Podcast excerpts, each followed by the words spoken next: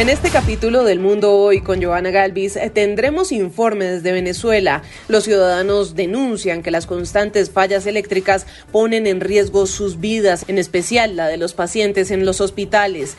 Revisamos eh, desde Europa el rol del oligarca ruso y dueño del equipo de fútbol Chelsea, Roman Abramovich, en la crisis entre Rusia y Ucrania y los actualizamos de lo que está pasando en la guerra. Esto y más a continuación, pero antes recuerde compartir y escuchar El Mundo Hoy y otros podcasts de Blue Radio en Spotify, Deezer, Apple Podcast y todas las plataformas de audio. Active las notificaciones y sea el primero en disfrutar de nuestros contenidos. Comenzamos. El recorrido por el mundo comienza este jueves 31 de marzo de 2022 en Venezuela, donde desde el año 2019 233 pacientes han fallecido a causa de una falla eléctrica mientras estaban recluidos dentro de un hospital. En muchos casos dejan de funcionar los ascensores para poder llevar a una persona a un quirófano, por ejemplo. Santiago Martínez, usted tiene la reportería en la calle.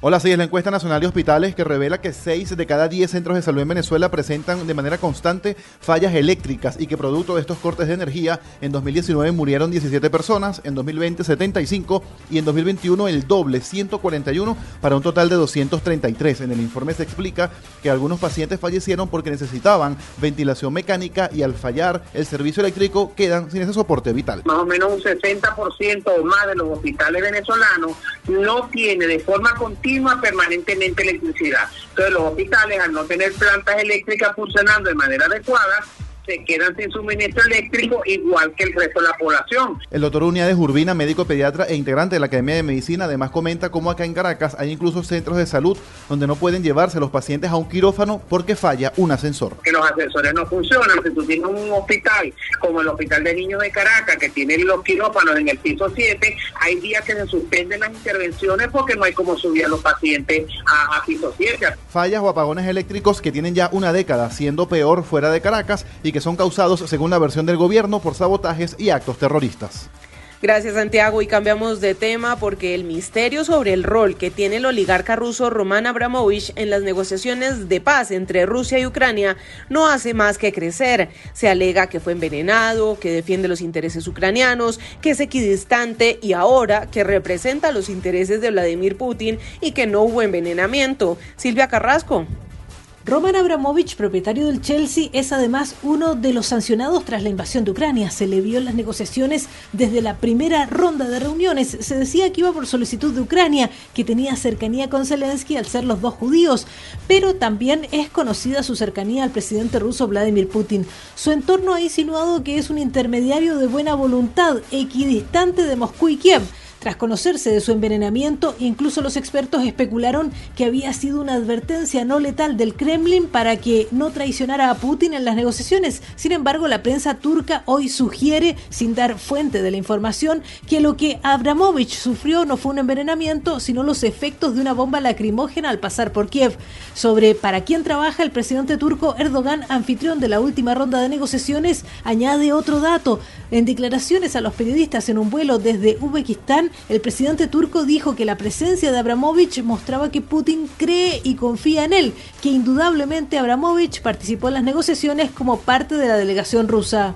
Muy bien, Silvia, ahora revisemos qué pasa en territorio ucraniano. Las autoridades locales confirman que las tropas rusas salieron de la central nuclear de Chernóbil que ocupaban desde el inicio de la invasión a Ucrania el 24 de febrero. Enrique Rodríguez nos cuenta qué más ha pasado en las últimas horas. En Ucrania nada ha cambiado en los últimos días y es que confirmado de manera definitiva que las promesas rusas no tienen valor, la guerra se mantiene en los mismos términos de las últimas jornadas. Así Kiev, capital del país, y otras importantes ciudades como Chernigov y Kharkov han sufrido duros ataques en las últimas horas. Sin embargo, la atención está puesta hoy en Mariupol, la ciudad del mar de Azov, a primera hora de esta mañana, la portavoz del gobierno ucraniano Irina Vershuk anunciaba que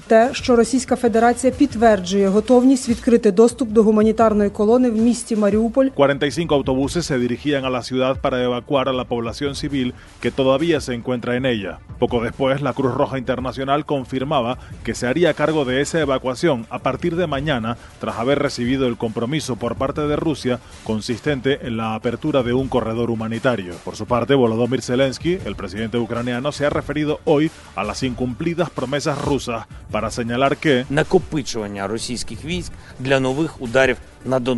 Las tropas de Putin, lejos de estar abandonando Ucrania, estarían reagrupándose para concentrar sus esfuerzos bélicos en la zona del Donbass. Sobre las tropas rusas, los informes de inteligencia aportados en las últimas horas por Estados Unidos señalan que buena parte de los soldados rusos que se encontraban en los alrededores de la central nuclear de Chernobyl están siendo trasladados a centros sanitarios para recibir un tratamiento como consecuencia de la radiación radiación que han padecido en los últimos días.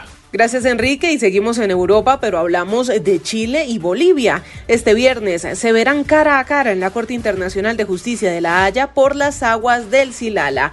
El previo y la importancia de esta noticia desde Países Bajos con Pablo Cuellar de Mega Noticias. Hola, ¿cómo están? Este viernes van a llegar los equipos de Chile y Bolivia por una nueva fase del juicio por el Silala, que es un río que cruza desde Bolivia hacia Chile y que ambas naciones han ocupado históricamente. Sin embargo, la controversia dice lo siguiente.